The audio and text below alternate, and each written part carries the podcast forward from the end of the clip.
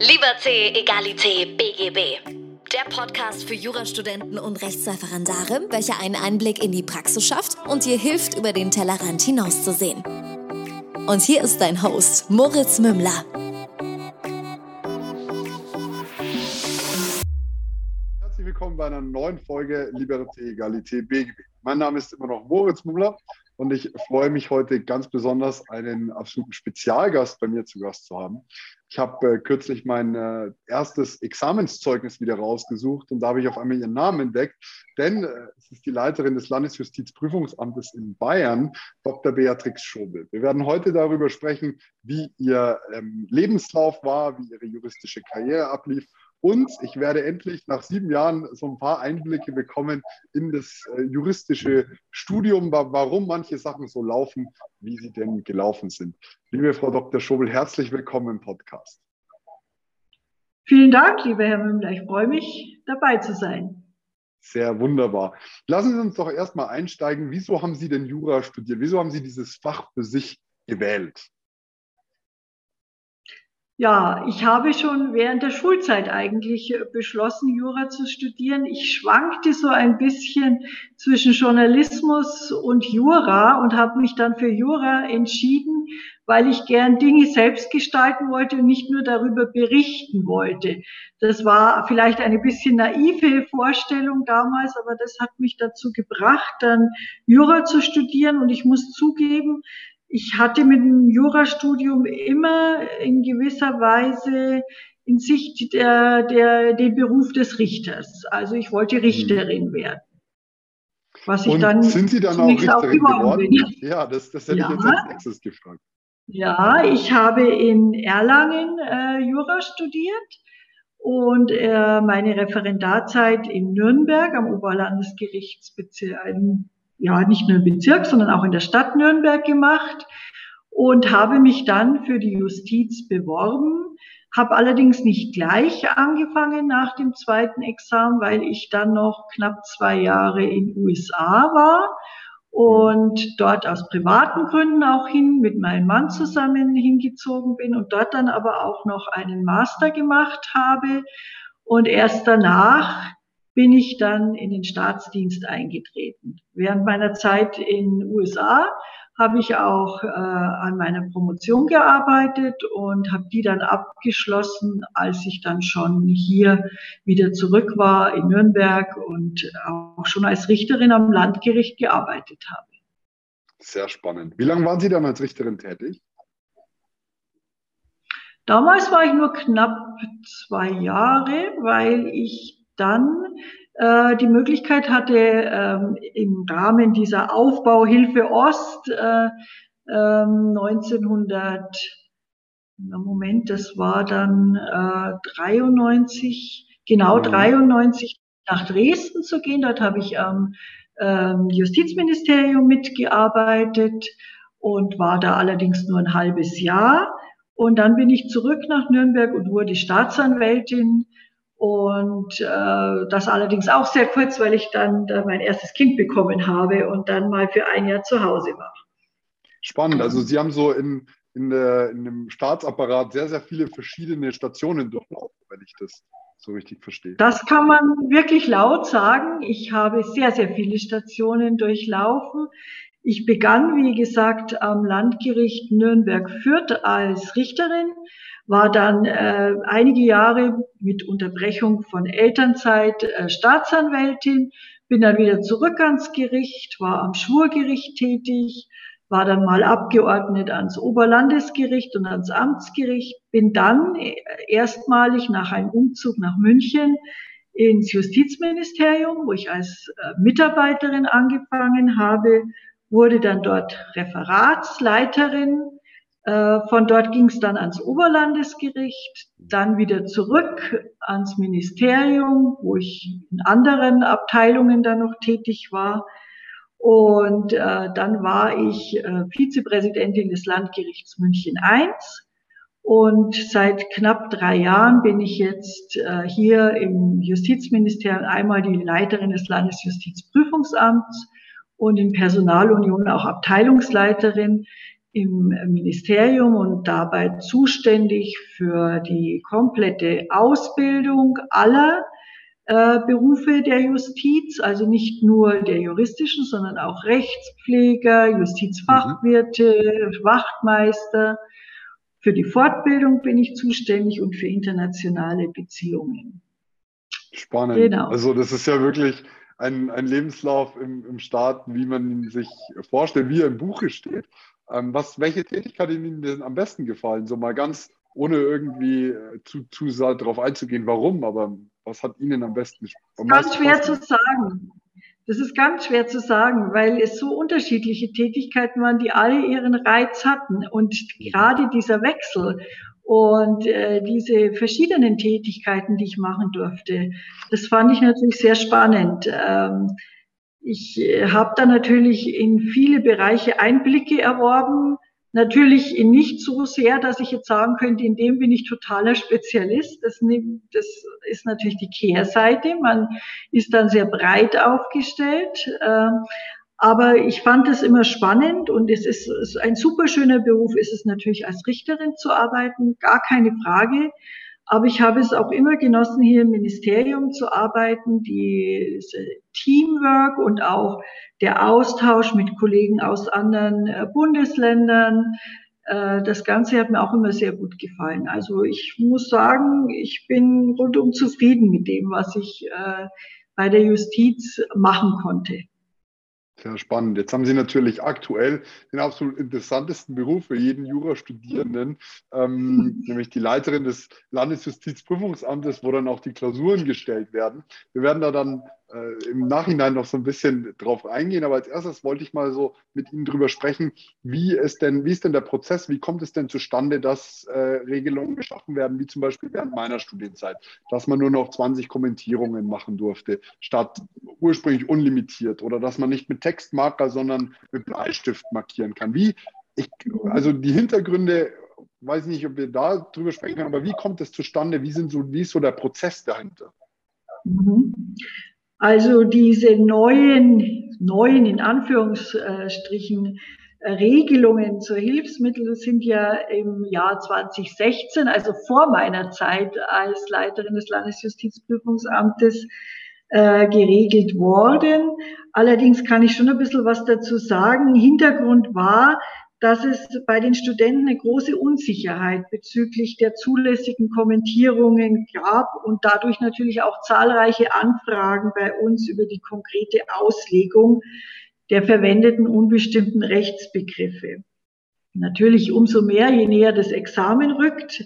Und äh, das Ganze führte dann natürlich auch, denke ich, bei den Studierenden zu einer Verstärkung der Prüfungsangst.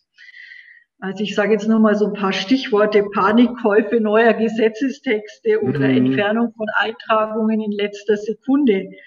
Und deshalb hat sich der Prüfungsausschuss, also nicht wir alleine hier im Landesjustizprüfungsamt, sondern es gibt diesen sogenannten Prüfungsausschuss, auf den kann ich später auch noch eingehen. Der hat nämlich noch weitere wichtige Aufgaben. Der hat sich dann zu einer Neuregelung entschlossen, die eben für mehr Rechtsklarheit bei den Studenten äh, führt und führen sollte. Und wir wollten aber nicht ein völliges Kommentierungsverbot einführen, was von vielen befürwortet wird und was es auch in anderen Bundesländern gibt. Also zum Beispiel drei Länder haben, sieben Länder haben ein vollständiges Kommentierungsverbot. Ähm, drei Länder lassen nur Unterstreichungen vor. Ein Land nur fünf Paragraphenhinweise, ein mhm. Land nur zehn Paragraphenhinweise und so weiter. Und da ich habe das auch, ich, ich unterbreche Sie an der Stelle ganz kurz, ich habe das auch ja, mitbekommen. Gerne. Und es, sprich, es sprechen auch für mich aus meiner Perspektive, der gerade zwei Examen hinter sich hat, durchaus Punkte dafür, ein komplettes Kommentierungsverbot einzuführen, aber auch viel dagegen. Also ich bin jemand, ich kann mir Sachen weniger gut auswendig lernen, deswegen liebe ich es zu kommentieren. Ich bin sehr dankbar, dass das mhm. möglich war. An sich ist es aber fast ein bisschen unfair, weil es nichts mit der juristischen Arbeit an sich zu tun hat. Denn nur weil ich ein gutes System hinbekomme, heißt es noch lange nicht, dass das ähm, irgendwie eine juristische Fähigkeit ist, die, die damit halt zusammenhängt und einhergeht. Und was ich immer beneidet habe, war die, die nicht kommentieren durften, konnten sich vor dem Examen einfach die neueste Auflage des Schönfelders kaufen und mussten nicht nachsortieren. Das ist der Vorteil, ja. Das, das war ein klar. riesiger Vorteil. Ja, ich denke, äh, es hängt natürlich vom Typ ab auch, wie Sie schon sagen, ob man von Kommentierungen viel oder wenig hat. Ich denke, es ist auf jeden Fall so, ähm, man hat auch von Kommentierungen nur dann was, wenn man ein gewisses Basiswissen hat, das man dann darauf anwenden kann. Weil allein durch Kommentierungen äh, und wenn Sie noch so viel kommentieren dürften, würden Sie äh, kein gutes Examen schreiben. Da bin ich mir, da Denn, bin ich davon äh, Ein System ist ja nicht erlaubt oder ein, ein Schema. Ich bin mir nicht ganz sicher. Aber eins von beiden Schematisch dürfen Sie inzwischen kommentieren. Äh, das haben wir damals eben auch erlaubt.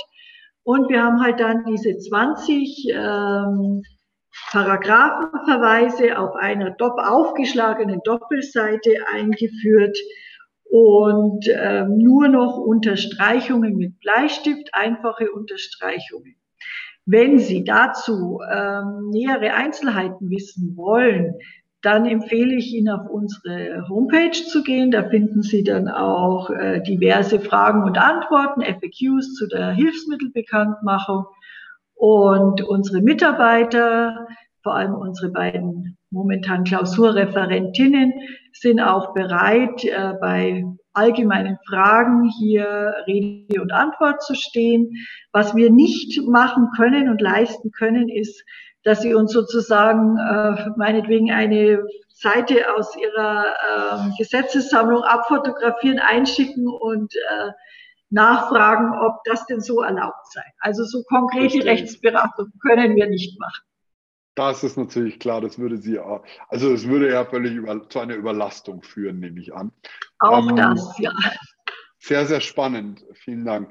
Wenn wir da gleich ähm, bei, dem, bei dem Grundthema bleiben, so dem System des ganzen ähm, juristischen Studiums, ähm, was ist so der Hintergrund, warum bei uns die Examina einfach den absolut größten Schwerpunkt einnehmen dessen, was wir am Ende leisten? Warum werden nicht äh, Klausuren, die man während dem Studium schreibt, mit, mit einbezogen in die Note? Also, was ist so da der Hintergrund?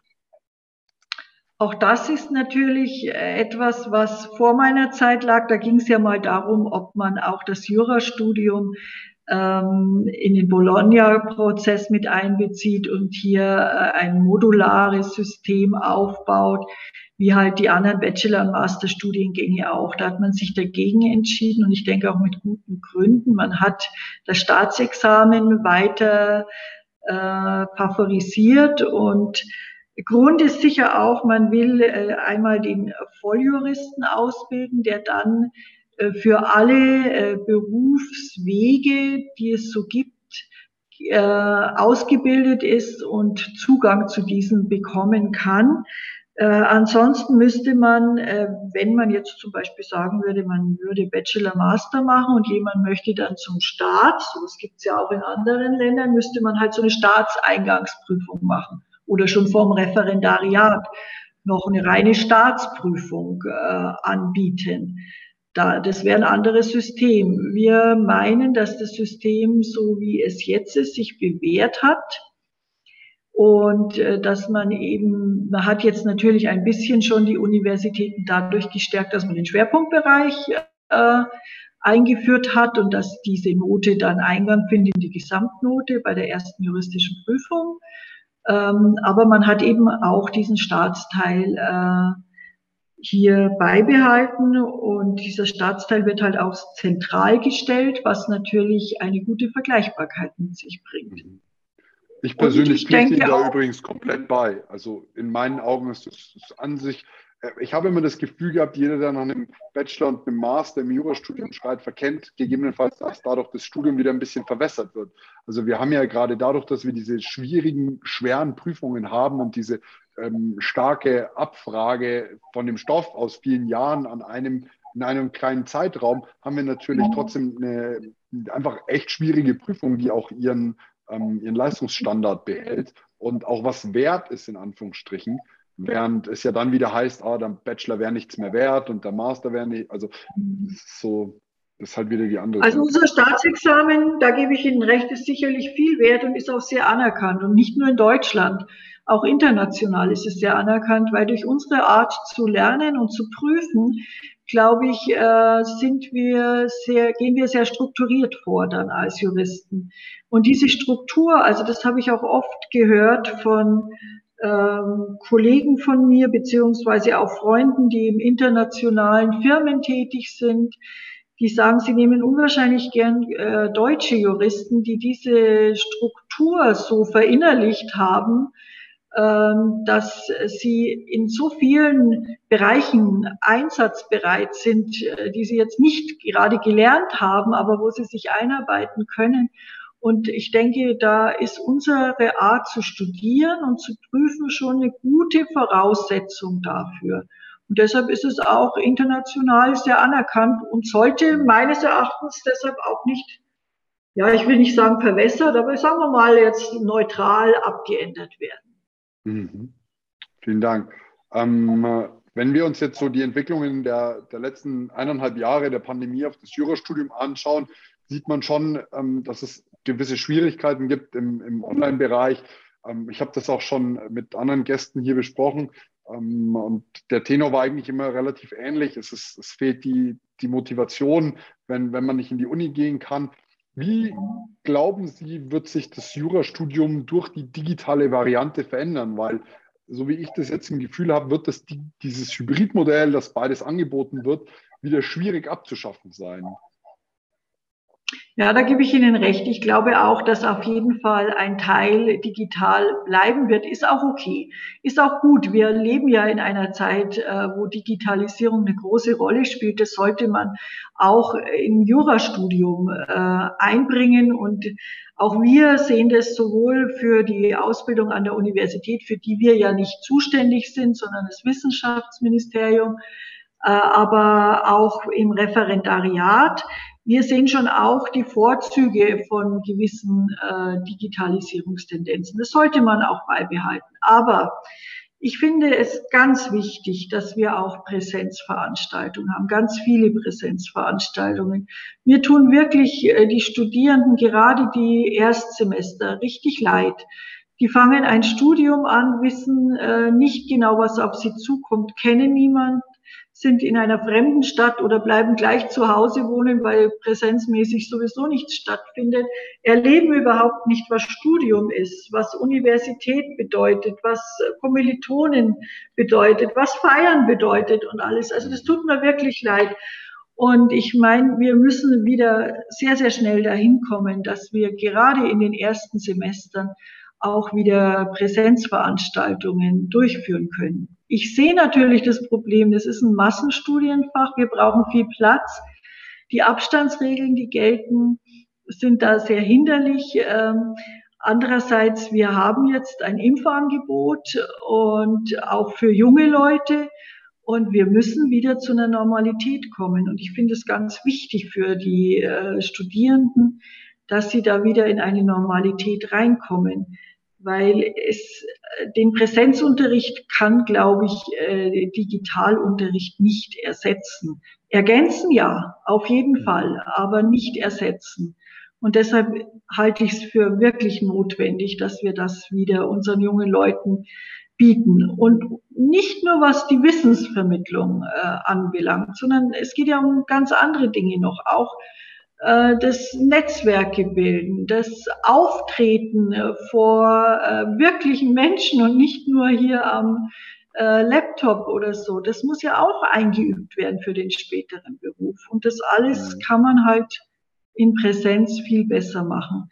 Deshalb plädiere ich schon dafür, da auch ein bisschen mutig zu sein und jetzt, wo wir die Impfungen, die Impfmöglichkeiten haben, da wieder auf Präsenz zu gehen spannend, weil als Sie gerade gesagt haben, dass wir ein Massenstudium haben, habe ich mich an meine erste Einführungsveranstaltung zurückerinnert und da waren 600 Leute in unserem äh, Hörsaal in Regensburg. In, wir waren auf den Treppen gesessen, weil wir keinen Platz hatten.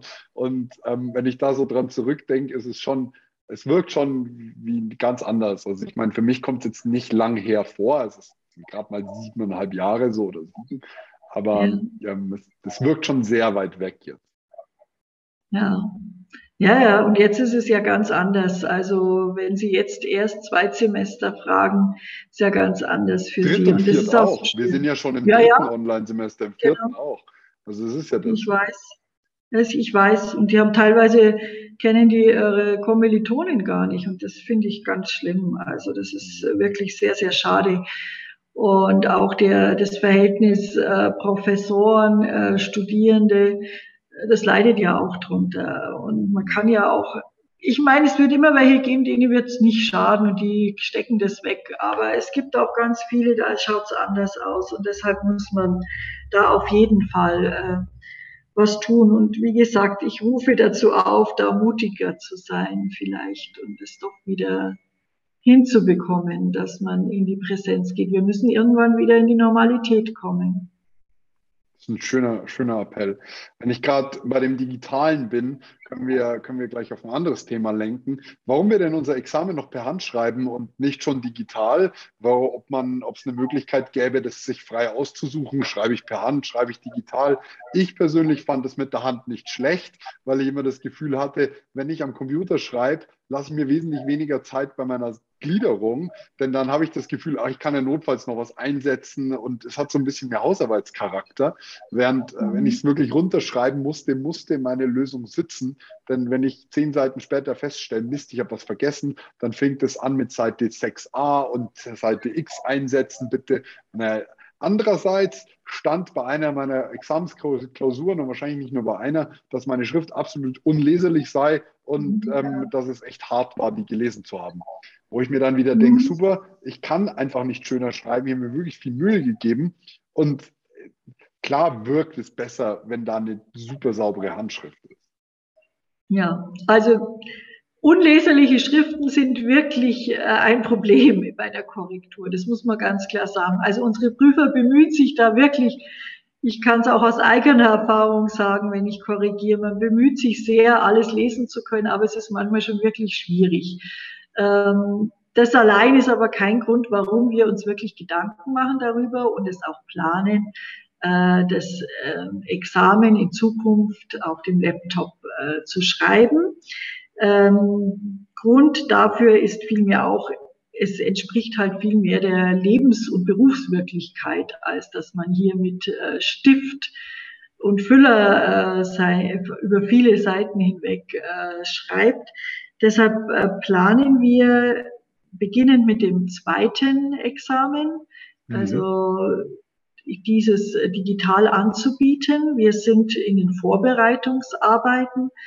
Es zieht sich etwas, das, äh, man muss da vieles bedenken, weil wir überlegen auch dann eine digitale Korrektur ähm, durchzuführen. Und es muss natürlich ähm, alles erst vorbereitet werden und dann auch ausgeschrieben werden, welche Firmen sich da dann bewerben und so weiter.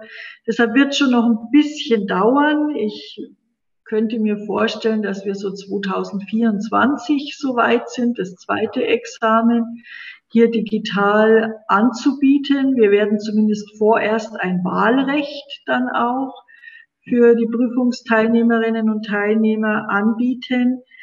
Ähm, es wird dann wahrscheinlich so ausschauen, dass wir einen äh, sogenannten Full Service Provider haben, der die Laptops zur Verfügung stellt, der die Technik, den technischen Support zur Verfügung stellt, den Server, alles, was halt damit äh, zusammenhängt, auch das technische Personal, wenn irgendetwas ist während des Examens und der dann halt an den verschiedenen Prüfungsorten seine Geräte aufbaut und da wird dann geschrieben sozusagen. Äh, wir haben das zunächst fürs zweite Examen geplant, da es uns da auch wichtiger und sinnvoller erstmal erscheint, weil sie ja eine andere Prüfungsart haben. Sie schreiben Urteile, Beschlüsse, Schriftsätze. Da können Sie auch viel mehr mit Copy and Paste arbeiten. Da können Sie dann noch was einfügen als beim Gutachtenstil.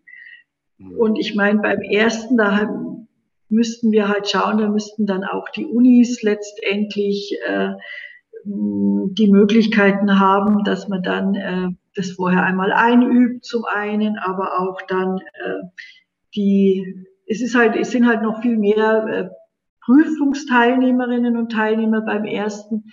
Und deshalb ist es schwieriger zu realisieren in so einem großen. Da möchte ich gleich, gleich auch einhaken, weil wenn ich drüber nachdenke, dass wir ja ein Urteil zum Beispiel schreiben im zweiten, wie, wie stellt man sich das idealerweise vor? Ist dann die Formatierung schon vorgegeben oder muss ich das dann am Computer machen? Weil äh, abseits dessen, dass ich denke, der Computer funktioniert gar nicht, gibt es natürlich auch immer wieder diese Formatierungsprobleme mit Word und wie auch mhm. immer.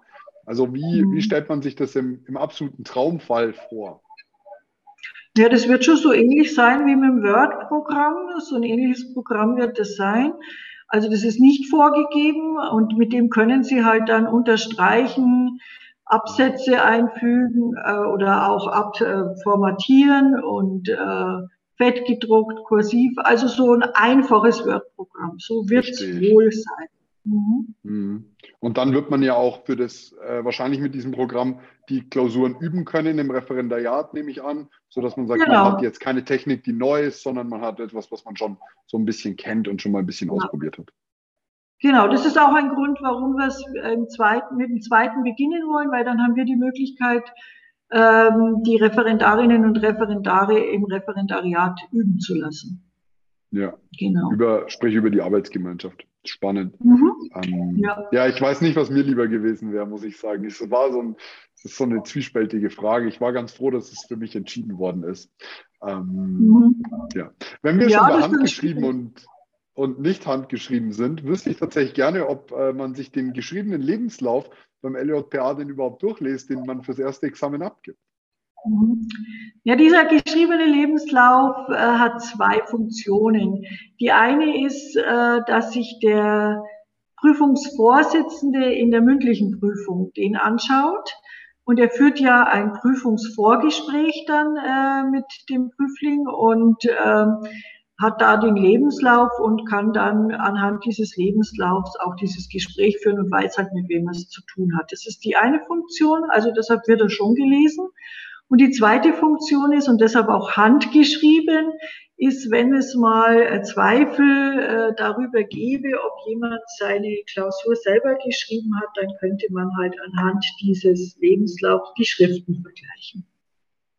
Das war tatsächlich auch immer meine Vermutung, dass da die Handschriften abgeglichen werden, ob ich denn ähm, das Examen selbst geschrieben habe. Ich habe mir dann immer nur gedacht, wenn die, also wenn ich darüber nachdenke, warum reiche ich den ein, dann würde ich natürlich auch die Person, die mein Examen schreiben soll, diesen Lebenslauf schreiben lassen. Und dann kann man wieder nichts mehr abgleichen. Das war immer so meine ja. Überlegung. Ja, ist was dran. Aber ähm, das ist immer, das ist so dieser Mythen, äh, diese große Mythos um den handgeschriebenen Lebenslauf. Sehr, sehr spannend. Mhm. Ähm, wenn wir an, im Examen gleich dranbleiben. Wie werden Klausuren ausgewählt? Gibt es da, was ist so der Prozess? Gibt es da einen Vorrat? Ähm, was sind Kriterien, mit denen man vorgeht? Wie läuft es, dass jemand eine Klausur einreicht? Also könnte ich Ihnen jetzt eine Klausur schicken und sagen, liebe Frau Dr. Schobel, ich finde meinen Gedanken dazu so genial, wollen Sie die nicht im Examen stellen? Können tun Sie schon, ja. Ob wir sie da nehmen, kann ich Ihnen nicht versprechen. Aber also unsere Klausuren kommen äh, von Universitätsprofessoren, wissenschaftlichen Mitarbeitern an Universitäten, Juristen aus der Praxis. Die reichen uns, Prüfungs, die reichen uns Prüfungsaufgaben ein und die Entscheidung über die Auswahl der Prüfungsaufgaben äh, trifft dann der Prüfungsausschuss. Dieser Prüfungsausschuss, den habe ich vorhin schon mal erwähnt, äh, der auch über die Hilfsmittel äh, entscheidet, übrigens auch über Unterschleifverfahren der besteht äh, aus ähm, Universitätsprofessoren und Praktikern. Und ich als Leiterin des Landesjustizprüfungsamtes bin da die Vorsitzende des Prüfungsausschusses. Wir treffen uns in der Regel zweimal im Jahr, so etwa ja, zehn Wochen vor der jeweiligen, vor dem jeweiligen Examen. Also ich rede jetzt mal vom ersten Examen. Im zweiten Examen haben wir auch einen Prüfungsausschuss. Das ist dann ein anderer. Äh, und da bei diesen Treffen äh, wählen wir die Klausuren aus, die dann letztendlich auch drankommen. Diese Klausuren wählen wir eben aus diesen eingereichten Klausuren aus. Und Kriterien für die Auswahl sind natürlich Schwierigkeitsgrad, Umfang, wissenschaftlicher Anspruch. Da helfen uns natürlich auch die Professoren ein gutes Stück weiter, weil die wissen ja, was an der Uni gelehrt wird und was man verlangen kann von den äh, Prüfungsteilnehmern. kein Kriterium ist dieses, es war letztes Mal schon dran, also kann es dieses Mal nicht mehr kommen, weil wenn ich mir Nein. zum Beispiel ohne dass ich da jetzt eine Auskunft will, aber wenn ich mir persönlich die letzten Jahre im Örecht anschaue, kam einfach sehr, sehr häufig Baurecht. Also es scheint nicht so zu sein, dass man sagt, kam letztes Jahr dran, kommt dieses Jahr nicht mehr. Kann man wirklich nicht sagen. Also das wissen wir vorher letztendlich auch nicht. Es hängt natürlich auch ein bisschen davon ab, was eingereicht wird. Wir mhm. haben ja auch nur die Auswahl aus den Klausuren, die uns eingereicht werden. Die überarbeiten wir oft auch noch oder die überarbeiten wir immer, mal mehr, mal weniger. Ähm, das das, und davon hängt es dann natürlich auch ab, was wir haben. Also ich kann jetzt nicht äh, sagen auf Bestellung, ich möchte jetzt eine Klausur zu dem und dem Problem. Also was ich schon mal bei äh, Klausurerstellern sagen kann, wir hätten mal gern wieder, das ist jetzt mehr fürs Zweite, einen Anwaltsschriftsatz oder ein Plädoyer oder sonst was, wenn sie da mal was machen können. Aber im Großen und Ganzen haben wir einen gewissen Fundus von eingereichten Klausuren den wir dann überarbeiten, den wir dem Prüfungsausschuss zur Verfügung stellen und der dann, äh, über den dann diskutiert wird und dann ausgewählt wird. Ja. Spannend. Mhm. Sprich, Sie haben auch aus den letzten Jahren irgendwie so ein ähm, Sammelsurium, wo Sie sagen, okay, die wurde zwar letztes Jahr eingereicht, haben wir nicht genommen, dafür nehmen wir die dieses Jahr oder ist das alles immer akut nur für diesen einen Termin? Nein, nein, es ist oft so, wir sagen sogar, also es ist immer gut, äh, so eine Klausur sollte mindestens zweimal im Prüfungsausschuss besprochen werden, bevor sie dann endgültig genommen wird.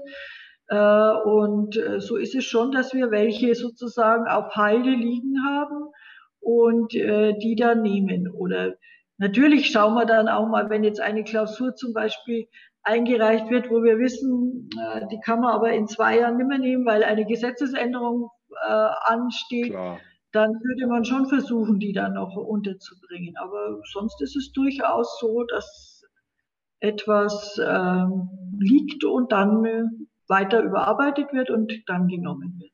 Ja. Ist Ihnen äh, ein Fall bekannt, wo schon auch mal in Klausur ein Fehler drin gewesen ist, dass man sagt, der war eigentlich, äh, ist halt durchgerutscht, wie es halt ganz normal menschlich ist. Und dann merkt man das erst danach und denkt sich, Studenten sitzen gegebenenfalls vor einem Problem, wo sie sagen, Mist, das ist ja an sich irgendwie ein Rattenschwanz, also beißt sich die, die, Maus in den Schwanz, äh, löst man eigentlich nicht. Also kommt sowas vor und wie Das ist natürlich, ja, das ist die Horrorvorstellung. Davor haben wir natürlich Angst jedes Mal, äh, dass irgendwann um neun das Telefon läutet und einer sagt, da ist in der Klausur irgendwas.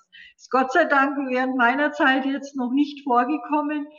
Äh, dass mal in der Lösungs, wir machen ja auch Lösungshinweise dazu, dass da mal der eine oder andere Prüfer das natürlich anders sieht. Das ist ja, Lösungshinweise sind ja auch nur ähm, Hinweise und äh, keine Vorgaben.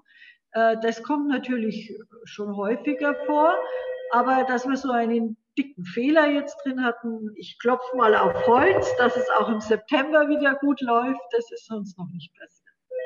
Ja, spannend, sehr, sehr spannend. Ähm, wenn wir jetzt noch so ein bisschen darüber sprechen, wie denn zu der aktuellen Zeit die äh, Prüfungen ablaufen, dann gab es Bundesländer, in denen gab es eine Maskenpflicht für die Prüfung selbst. Es gab Bundesländer, da hat es ein Wahlrecht gegeben, sich testen zu lassen oder eine Maske zu tragen. Bei mir war es jetzt nur in der mündlichen Prüfung so. Ich habe zwar im Winter ein bisschen gefroren im Dezember, weil wir alle ein paar Minuten gelüftet haben, aber ich hatte eine Decke mit und das war schon ertragbar. Ähm, ich ich habe halt so ein bisschen bei meiner mündlichen Prüfung das Gefühl gehabt, äh, es, es, war so sehr, also für mich, dadurch, dass ich ja natürlich keinen Kontakt zum LJPA hatte, war es so sehr einfach zu sagen, man setzt eine Maske auf und wir haben halt eine Prüfung mit Maske. Dabei ist natürlich bei der mündlichen Prüfung die Mimik sehr wichtig. Ich möchte sehen, gehe ich in die richtige äh, Richtung oder denkt der Prüfer sich gerade, oh Gott, was redet denn da jetzt schon wieder? Und fand es als so einen kleinen Nachteil gegenüber den vorherigen oder nachfolgenden Jahrgängen. Wie entscheiden Sie sowas? Ich stelle mir vor, dass das nicht ganz einfach ist. Überhaupt nicht. Also da kann ich Sie insofern beruhigen. Wir haben uns da sehr, sehr viele Gedanken drüber gemacht und sehr, sehr viel drüber diskutiert, wie es sein darf, sein soll.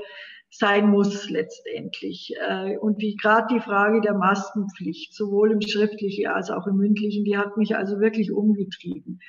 Ähm, für mich war immer ganz wichtig, äh, dass wir einerseits die Prüfungen überhaupt durchführen können, auch in den Hochzeiten der Pandemie, was ja nicht ganz selbstverständlich ist.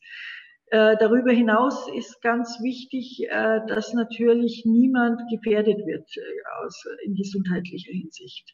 Und der dritte Punkt, und der ist auch nicht zu unterschätzen, ist, dass wenn ein Fall auftritt, das kann ich ja nicht verhindern. Ich kann mit meinen Hygienekonzepten Ansteckungen verhindern, aber ich kann ja nicht verhindern, dass mal ein Fall auftritt dass mir dann das Gesundheitsamt nicht den ganzen Prüfungsraum schließt und alle in Quarantäne schickt. Da hätten die Prüfungsteilnehmerinnen und Teilnehmer auch nichts davon. Und unsere Prüfer würden sich auch bedanken. Äh, Natürlich. Also wir müssen ganz viele Interessen unter einen Hut da bringen. Und deshalb haben wir uns dafür entschieden, also mir war ganz wichtig, dass äh, die Prüflinge die schriftlichen Arbeiten ohne Maske anfertigen können, weil ich mir vorstellen kann, fünf Stunden mit Maske und das an mehreren Tagen hintereinander zu schreiben, ist schon eine Belastung. Ähm, wir haben in den großen Prüfungsräumen, wir haben ganz viele neue Prüfungsräume, große Prüfungsräume für sehr, sehr viel Geld angemietet. Äh, und da äh, um die Abstandsregelungen einhalten zu können, die für uns auch vorgegeben waren und auch Prüfungsräume, die sehr gute Lüftungskonzepte haben, beziehungsweise gute Lüftungsanlagen haben. Ich bin inzwischen schon Experte für Klimaanlagen geworden und weiß, was Corona gerecht ist und was nicht. Und das alles ähm, haben wir in den ähm, schriftlichen Prüfungen, denke ich, gut hinbekommen. Wir hatten auch mal den ein oder anderen Fall und die Gesundheitsämter haben uns immer äh, bescheinigt, die Hygienemaßnahmen sind so, dass keiner äh, jetzt in Quarantäne geschickt werden muss. Mhm. Bei der mündlichen. Das kann ich übrigens an der Stelle genau bestätigen. Also wie gesagt, es war mhm. zwar kalt, aber es hat super stattgefunden. Es, war, es hat keinerlei Reibereien gegeben. Ich war in genau so einer Hochphase. Ich war genau in diesem November-Dezember-Termin, in dem wir mhm. gebankt haben, findet es statt oder nicht. Ich habe Bundesländer erlebt, wo das erste Examen auf unbestimmte Zeit nach hinten versetzt worden ist. Eine absolute mhm. Horrorvorstellung für mich gewesen, weil ich mir gedacht habe, jetzt bin ich bereit, jetzt möchte ich schreiben. Daher, also an der Stelle, das kann ich 100 Prozent bestätigen. Ähm, abseits davon, dass manchmal das Fenster nicht nach einer Viertelstunde zugemacht worden ist, sondern offen blieb und es kalt war, war alles in Ordnung. Ja, ja, ich denke auch, es ist ja so wichtig. Man lernt ja auf den Punkt hin. Das ist ja ähnlich wie bei einer Olympiade beim Sportler. Der bereitet sich auch auf den Punkt vor. Und wenn es dann verschoben wird und man auch gar nicht weiß, wann, wann wird es überhaupt besser? Also ich kann mich erinnern, wie die Pandemie begann und wie das erste Juni-Examen dann anstand. Da hat man ja auch sich überlegt, verschiebt man es jetzt und macht es halt zwei Monate später. Aber stellen Sie sich vor, wir hätten das gemacht, da wäre es ja eher noch schlechter gewesen. Also man weiß ja auch nicht, was kommt. Also deshalb war es mir so wichtig, wenn es irgendwie möglich ist, dass ich äh, die Examiner durchführe. Das war mir ein großes Anliegen. Und deshalb bitte ich auch um Verständnis, dass wir im mündlichen sagen, da haben wir ein bisschen eine andere Situation. Äh, da wird gesprochen. Und wir wissen ja, dass ähm, die virale Belastung, die Aerosolbelastung viel größer ist, wenn gesprochen wird. Und deshalb haben wir uns dazu entschieden zu sagen, äh, wir machen mit Maske, bevor wir sagen müssen, wir müssen es ganz absagen oder bevor uns bei Fällen dann das Gesundheitsamt sagt, ihr dürft da nicht mehr prüfen oder so. Mhm. Und das war halt der Kompromiss, wir haben natürlich, ich weiß, dass das nicht optimal ist mit den Masken, aber ich denke, es ist immer noch besser, als die Prüfung nicht durchzuführen oder auch irgendwie zu sagen, jetzt auf mündliche Prüfungen zu verzichten. Wenn es rechtlich möglich wäre, dann müsste man die APO natürlich vorher erstmal ändern, aber äh, auch das finde ich keine gute Lösung, weil äh, es ist ja auch wichtig, dieser mündliche Vortrag, auch das soll ja äh, der angehende Jurist und Juristin äh, zeigen, dass sie das können. Und das ist uns eigentlich auch wichtig, die mündliche Prüfung. Und da ist man halt dann, hat man halt gesagt, ja, man macht es jetzt mit den Masken und wir haben eigentlich relativ positive Rückmeldungen bekommen, dass es schon geht. Keiner sagt, es ist jetzt toll und ich will jetzt nur noch mit Maske prüfen, weder von den Prüfern noch von den Prüflingen. Aber ähm, es ist eine Möglichkeit, das durchzuziehen und trotzdem auch den Gesundheitsschutz ganz oben anzusiedeln und hier ja, für gute Verhältnisse zu sorgen. Und deshalb haben wir uns dafür entschlossen. Wie das weitergeht, kann ich momentan noch nicht sagen. Verstehe ich. Vielen, vielen Dank für die Erklärung, weil ich muss sagen, für mich jetzt mit einem dreimonatigen Abstand verstehe ich das total. In der Situation, als ich gerade in dem Moment war, habe ich mir gedacht, ich, ich habe es als große Frechheit in dem Moment empfunden, weil ich so betroffen war. Und es war natürlich auch ein emotionales Thema. Mit dem Abstand kann ich es ja. besser nachvollziehen. Ähm, es war halt so eine Überlegung, wo ich mir gedacht habe, hätte es ein negativer Test nicht auch getan, hätte man nicht alternativ mhm. machen können. Aber ich verstehe das, dass wenn man das auf einen großen ähm, Bereich auslegt, nämlich auf ganz Bayern als ein, eine Regelung, dann ist natürlich ja. immer so ein bisschen schwierig mit der Organisation, wie bringt man das unter und funktioniert es ja. dann? Sie müssen auch sehen, wir müssen in ganz Bayern immer gleiche Bedingungen äh, schaffen. Genau. Äh, wenn wir jetzt, wir haben zum Beispiel nicht immer gleiche Räume. Äh, wir können jetzt aber nicht sagen, wenn ich einen Raum habe, wo eine super gute Lüftungsanlage drin ist, dann lasse ich die Masken weg. Das wäre ja eine ja, Bevorzugung derjenigen. Das kann ich nicht machen. Und was die Testungen anbelangt, da ist es dann auch, was äh, erkennt man an? Äh, Schnelltest, PCR-Test. Mm. Wie sicher sind die Tests? Das war alles auch nicht so klar. Wie organisiert man das? Wie geht man mit Leuten um, die sagen, ich lasse mich aber nicht testen? Zwingen kann ich niemanden zum Test, einen Test. Ich dachte so an, an, entweder Maske oder einen Test mitbringen. Das war halt so die Überlegung, an die ich gedacht habe. Aber ja. wie gesagt, ich verstehe das viel, viel besser jetzt. Ähm, und mhm. es ist mhm. für mich sehr, sehr, sehr schön, dass ich da mal nachfragen konnte, weil mhm. mich das natürlich, weil ich mich viel, viel besser in die Situation jetzt auch von jemandem, der das entscheiden musste, reinversetzen kann. Also Sie können sich wirklich sicher sein, wir haben uns hier im Landesjustizprüfungsamt sehr, sehr viele Gedanken gemacht und sehr, sehr viel diskutiert. Und was können wir machen? Was ist möglich? Was ist nicht möglich? Und sind dann zu diesen Ergebnissen gekommen. Und oft saß ich da und dachte mir, die eine Lösung ist schlecht und die andere ist auch schlecht, aber irgendwas muss ich machen. Und es sind halt besondere Zeiten. Und die Pandemie ist für niemand einfach. Und deshalb bitte ich um Verständnis für manches, weil betroffen macht einen dann, wenn man manchmal eine Zuschrift bekommt, wo dann drin steht, Sie machen sich ja überhaupt keine Gedanken. Und das muss ich also wirklich von mir weisen. Wir haben uns hier sehr, sehr viele Gedanken gemacht. Und da kann ich für mich und für meine Mitarbeiter sprechen wie schön, dass wir hier in Sprachrohr sein können und das auch wirklich mal ja. nach außen transportieren. Weil ich meine, wie kriegen die Studenten das mit? Keiner, be keiner bemerkt die Arbeit im Hintergrund. Man sieht immer nur, okay, Nein. jetzt ist die Ladung da, jetzt ist das Zeugnis da, jetzt, ist, jetzt muss ich zum Termin. Aber man kriegt ja so die Arbeit im Hintergrund nicht mit. Ähm, daher umso schöner, dass da wir das Sie, können. Da haben Sie vollkommen recht. Als ich vor drei Jahren, vor knapp drei Jahren an diese Stelle kam, da habe ich mir das auch nicht vorstellen können, wie viel Aufwand hinter diesen Examiner steckt. Also das ist wirklich äh, Wahnsinn. Und wenn man dann manchmal hört, es dauert so lang, bis dann die Ergebnisse da sind. Freilich, das klingt auch erstmal plausibel, aber wenn man anschaut, was da im Hintergrund alles abläuft und was da beachtet werden muss, dann erkennt man das. Und unsere Leute, meine Mitarbeiterinnen und Mitarbeiter, die arbeiten wirklich hart und versuchen auch wirklich ihr Möglichstes, es so gut wie möglich für die Prüfungsteilnehmerinnen und Teilnehmer zu gestalten. Also da, die sind da wirklich sehr zugetan, auch den Prüfungsteilnehmern und Teilnehmern. Es will niemand irgendjemandem etwas Schlechtes.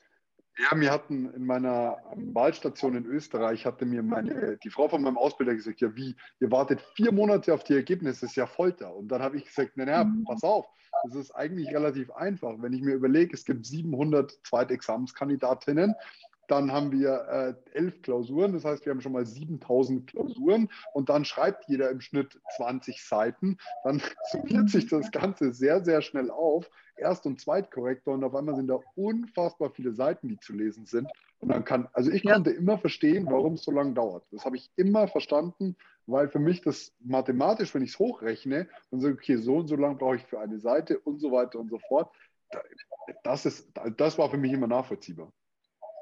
Sie müssen ja auch sehen, die Prüfer machen das ja nebenamtlich.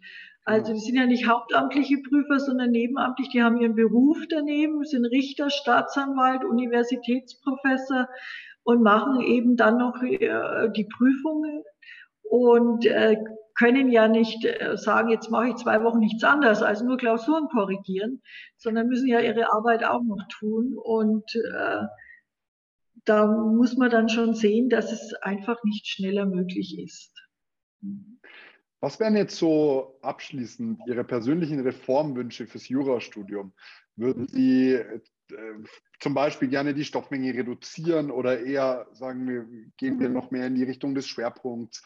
Oder also was, was haben Sie so persönlich auf dem Herzen, wo Sie sagen, das, das wäre an sich schön, wenn man das auf das Jurastudium anwenden kann? Also zu dem Punkt Reduzierung der Stoffmenge möchte ich sagen, das hört sich natürlich im ersten Moment äh, ganz gut an und wäre wohl eine Entlastung. Aber die Frage ist, ist es das dann wirklich? Also wir haben ja die letzten Jahre schon reduziert in gewisser Weise, aber ich denke, ein gewisses Basiswissen brauchen wir, wenn wir zum Volljuristen ausbilden wollen. Und auch um das System zu verstehen, brauchen Sie halt unterschiedliche äh, Rechtsgebiete, die Sie einfach kennen und lernen müssen.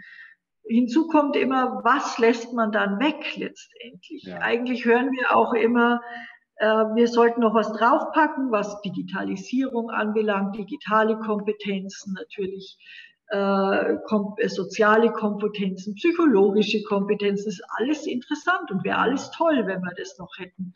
Aber das wird irgendwann zu viel. Und was streichen wir? Was ist nicht wichtig sozusagen für den Juristen, der dann in die Welt hinausgeht? Deshalb meine ich, da haben wir äh, schon ein Maß gefunden, das in Ordnung ist. Ähm, Schwerpunktbereich war ja jetzt auch ein großes Thema und immer wieder, wie der einzuordnen ist. Da meine ich, ist es besonders wichtig, dass wir eine gewisse Vergleichbarkeit äh, zustande bekommen. Äh, das, das wäre mir ein Wunsch. Wir haben auch da, dafür jetzt schon was getan. Es ist ja jetzt auch so in der JAPO, es müssen mindestens zwei, maximal drei Prüfungsleistungen sein. Davon muss eine eine Seminararbeit sein. In Bayern war das eigentlich an allen Fakultäten sowieso schon der Fall, in manch anderen Bundesländern nicht. Aber nur dann lässt sich es halt auch vergleichen. Und also da wäre ich auch wirklich dankbar, was natürlich schwierig ist, weil so viele Lehrstühle betroffen sind, wenn man da eine größere Vergleichbarkeit noch hinbekommen würde. Das, das wäre so ein Wunsch, weil das sich dann natürlich auch in den Zeugnissen niederschlägt und äh, auch für die Prüfungsteilnehmerinnen und Teilnehmer schöner wäre, wenn man da eine bessere Vergleichbarkeit hätte. Weil auch weniger rausgerechnet wird. Also ich habe schon auch mitbekommen, dass es äh, Arbeitgeber, die, die, nur auf die Staatsnote schauen. Und bei mir war ja. es zum Beispiel, also mein zweites Examen war wesentlich besser als mein erstes. Ich bin da auch immer sehr transparent hier. Ich hatte den ersten 4,08 schriftlich, habe eine sehr, sehr mhm. gute mündliche Leistung abgeliefert, hatte einen sehr guten Schwerpunkt und bin auf 6,99 Punkte gekommen. Und mhm. ähm, dann fragt sich natürlich jeder Arbeitgeber, wie kann das sein? Hat er nur einfach einen guten Kontakt gehabt an der Uni oder wie lief das? Oder, und äh, je mehr man das vergleichbar macht, desto mehr stellen sich halt solche Fragen dann, glaube ich, an der Stelle nicht mehr. Genau, ja, das sehe ich auch so. Also da wäre ich wirklich dankbar, aber da arbeitet man auch dran. Und äh, zu der Stoffmenge muss ich sagen, es sind ja die Klausuren von 11 auf 9 in Bayern, glaube ich, im zweiten Examen gekürzt worden. Zum Beispiel, ich habe mir auch überlegt, ob es ein Vorteil oder eher ein Nachteil ist. Ich fand es gut, aus elf Klausuren den Durchschnitt zu bekommen, während mhm. hingegen, wenn ich auf einmal das auf neun runtermünze, ist ja wieder die, meine Durchschnittsleistung weniger. Und für mich war es irgendwann so, ob ich jetzt 14 oder 11 oder 9 geschrieben hätte, war nach der mhm. siebten Klausur auch schon egal. Ja, ja, es ist sicher physisch anstrengender, je mehr man schreiben muss. Das, das war auch mit ein Grund, dass wir gesagt haben, äh, neun sind auch ausreichend. Wir wollten auch äh, einigermaßen die äh, Prüfungsbedingungen anpassen. Äh, zwischen den einzelnen Ländern. Andere schreiben halt weniger. Das, manches werden Sie selber wissen. Manche Prüfungsabsolventen gehen dann zum Referendariat in ein anderes Bundesland, auch aus diesem Grund. Und aus Und, dem Grund Steuerrecht. Und aus dem Grund Steuerrecht, das haben wir natürlich war auch eine Diskussion, wie was machen wir mit der Steuerrechtsklausur, aber ich denke, das Steuerrecht hilft Ihnen eigentlich. Erstens fällt es immer wieder raus. Ja, und zweitens kann man das sein Leben lang gebrauchen. Ich profitiere da ja. heute noch bei meiner eigenen Steuererklärung davon, dass man ein bisschen Ahnung im Steuerrecht hat. Und das schätzen auch die Arbeitgeber, wenn man ein bisschen äh, Steuer äh, Rechtsahnung mitbringt. Also und, ich, man darf als Recht, und man darf als Volljurist eine, Rechtsbera eine, eine steuerrechtliche Beratung machen. Also insofern wäre es auch sinnvoll, wenn man damit zumindest geschult worden ist. Also, genau, also ich plädiere für das Steuerrecht, muss ich sagen. Ja, ich auch. Ja, und deshalb haben wir das auch drin gelassen. Ähm, allerdings äh, nur eine Bestimmung noch haben wir die elf Klausuren, die, neun Klausuren kommen jetzt dann erst. Und was wir ja. auch gemacht haben, haben wir das ähm, mündliche Examen, äh, wird in Zukunft 30 Prozent dann mhm. zählen. Ja, das fand ich ein bisschen schade. Da, da, war ich immer besser, da habe ich immer eine bessere Leistung abgeliefert. Ja. Aber ähm, alles in allem, da stimme ich Ihnen zu. Und bei mir war es dann auch so, bei mir wurde Wasserrecht gestrichen und Unterhaltsberechnungen im Familienrecht. Es war genauso ja. dieser Jahrgang. Ähm, mhm. Ich persönlich war sehr dankbar, dass es kein Wasserrecht mehr gab. Es gab zwar auch immer welche, die gesagt haben, hm, war blöd oder war recht dankbar. Das hat man immer so je nachdem gesehen. Aber mhm. gerade für die Unterhaltsberechnungen, da war ich sehr dankbar, dass das weggefallen ist, was mich für mich mit der juristischen Arbeit erstmal wenig zu tun hatte, im Kopf rechnen zu müssen.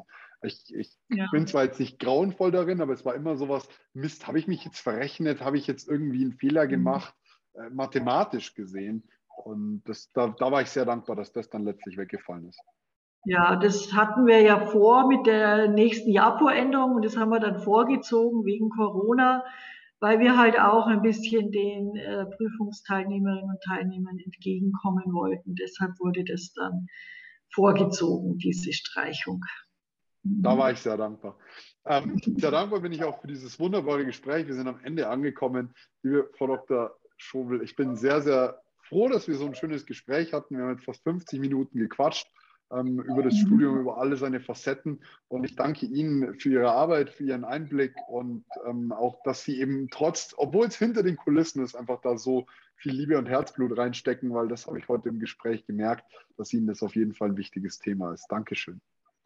Ich danke Ihnen, Herr Mümmler, und ich kann das wirklich unterstreichen. Mir ist es wichtig, äh, dass die Prüfungen äh, für Sie alle gut verlaufen und unter den bestmöglichen Bedingungen. Vielen Was Dank. Für ein schönes Schlusswort. Dankeschön. Ich wünsche Ihnen alles Gute. Ebenso. Dankeschön. Tschüss. Tschüss.